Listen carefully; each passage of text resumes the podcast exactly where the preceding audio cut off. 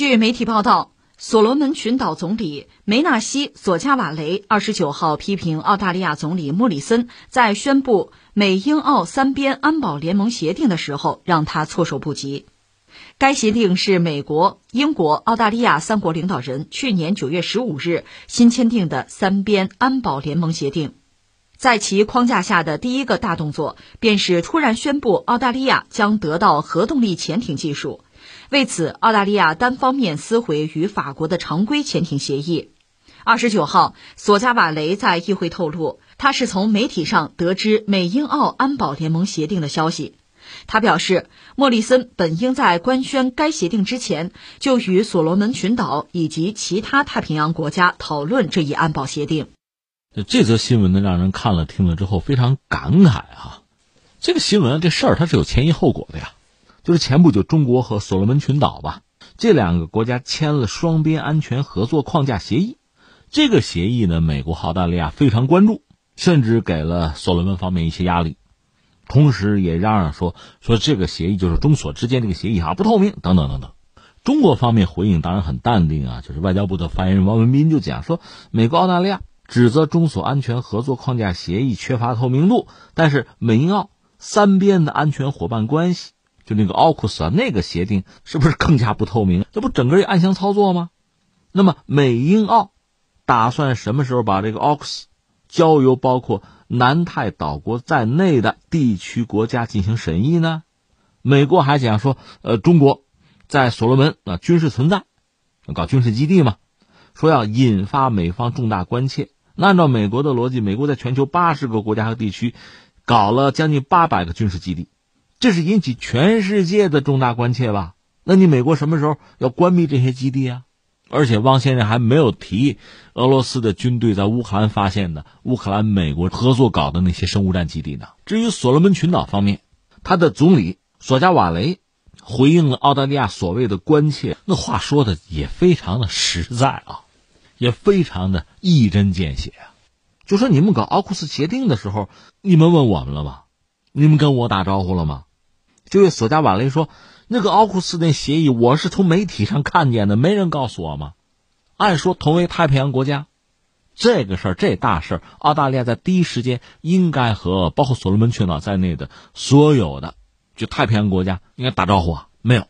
你看中国人回应放在一边，中国毕竟是全球第二大经济体啊。那么由这个所罗门群岛这位总理，所罗门是一个小国，没多少人嘛。”他的这个回应，他的质问，其实是相当掷地有声了。这让人特别感慨是什么呢？首先，我就要说，你看我们的历史课本啊，我要说什么呀？就是说，我们中国人对于国外的，包括对于西方的这种文明啊、传统，其实是相当的尊重。你看，我们介绍他们的历史的时候，用老百姓的话讲，净说好话。你比如古希腊的文明啊，我们强调他的那种文明的啊、平等的、自由的那些概念。我们是尊重的，但是你知道那个文明，就古希腊的文明啊，它确实是西方文明的源头。但是它除了有刚才我们讲的这些值得我们肯定啊、尊重的东西以外，它还有好多血腥的东西呢。它是奴隶制啊，而且你说，呃，作为一个民主的国家，雅典是民主国家，并不妨碍他去搞奴隶贸易啊，并不妨碍他去欺凌、去侵略其他国家。我们讲过吧，米洛斯，米洛斯小国、岛国、中立国。那在伯罗奔尼撒战争的时候，从这个雅典，他出于自身利益的考量，就去侵略人家，就给人家俩选项：你要么战，要么和。所谓和就是投降，投降就是被奴役做奴隶。那你要战，战就死。最后米罗斯选择的是战，那么成年男人全部被杀掉，妇孺被卖作奴隶。所以我想啊，如果我们曾经对历史的理解了解是片面的，如今不应该。我们对西方，你要说起来，到现在，我觉得该尊敬要尊敬。人家的文明确实也达到相当的程度，这没什么好说。但如果你只看到硬币的一个面你看不到另一个面甚至你想象把它想象的比实际情况还要美好圆满的话，那不是人家有问题，是你有问题啊！我们曾经讲过，西方也有伟大的君主，凯撒很伟大，这不用说啊，你不用质疑他的伟大，但他难道不残暴吗？他难道没有野蛮愚昧的一面吗？那亚历山大图书馆谁烧的？七十万册图书没有了。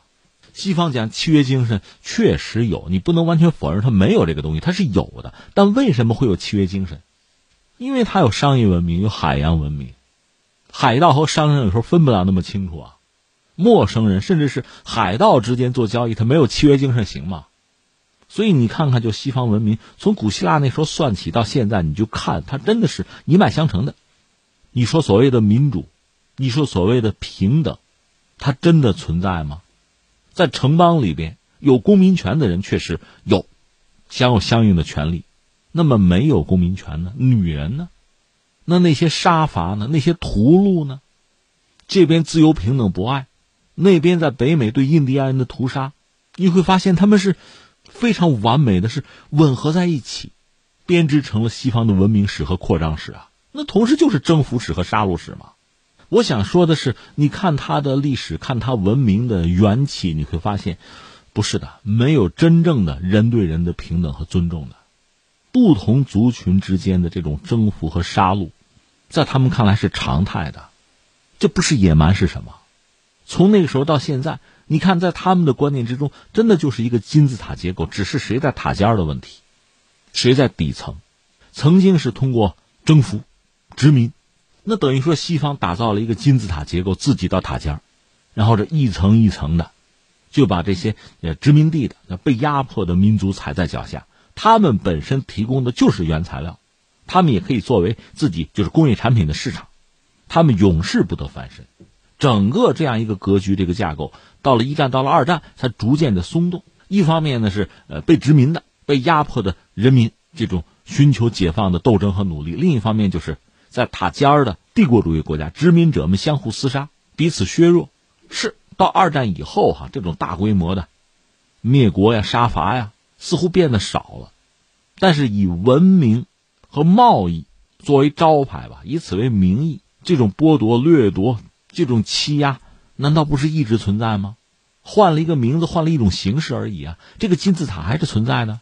很多发展中的国家、落后的国家依然在金字塔的基座啊，依然还是作为原材料的产地和发达国家倾销的市场啊，还是万劫不复、一辈子不能翻身啊，一样的。在这么一个状况下，你说指望某些发达国家良心发现、以诚待人啊，四海之内皆兄弟，怎么可能？所罗门群岛这位总理质问的澳大利亚，你搞奥库斯，你跟我们商量，人家怎么可能和你商量？人家怎么可能看得起你？那真实的情况是什么？我们难道现在不清楚吗？这是美国人搞，想在印太有自己的战略，最终拉着英国、拉着澳大利亚搞了一个奥库斯。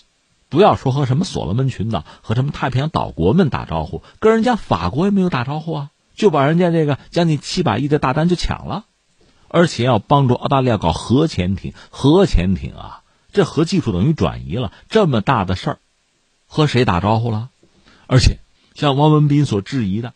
那你美国在八十个国家和地区有八百来个军事基地，那整个世界不关切你吗？你在乎吗？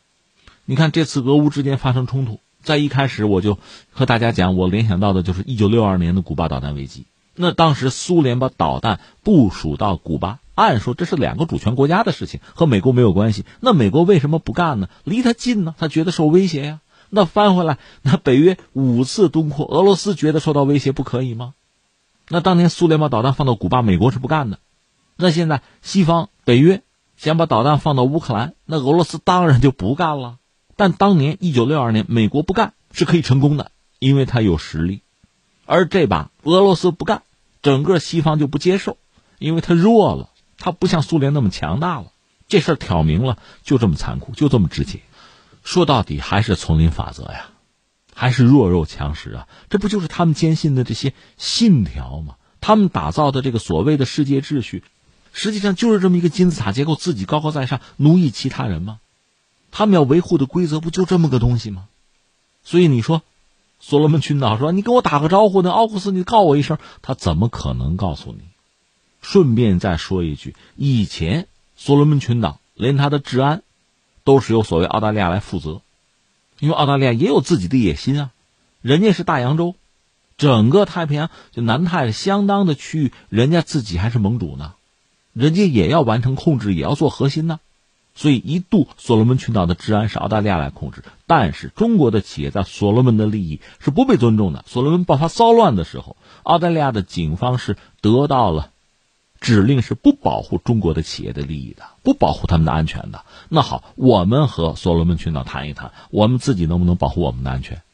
我们合作，能不能保证整个所罗门群岛的秩序啊？两个主权独立的国家达成的共识，这个其他人，比如澳大利亚或者美国，有什么资格跳出来说三道四？所以这个事儿本身到现在哈。只能让整个世界更清楚的、更完整的了解西方，了解某些西方国家的真实的面目。它确实有先进发达的一面，有文质彬彬的一面，有呃讲究什么契约精神啊，强调秩序啊、规则的一面。但是你看看另一面，你看到的是什么？那就是丛林法则，就是弱肉强食，就是盛气凌人、以大欺小，就是只许州官放火，不许百姓点灯。而且随着时间的推移，现在还要加上什么呀？日益衰落，色厉内荏。所以你看，他真正完整的面目就是这个样子。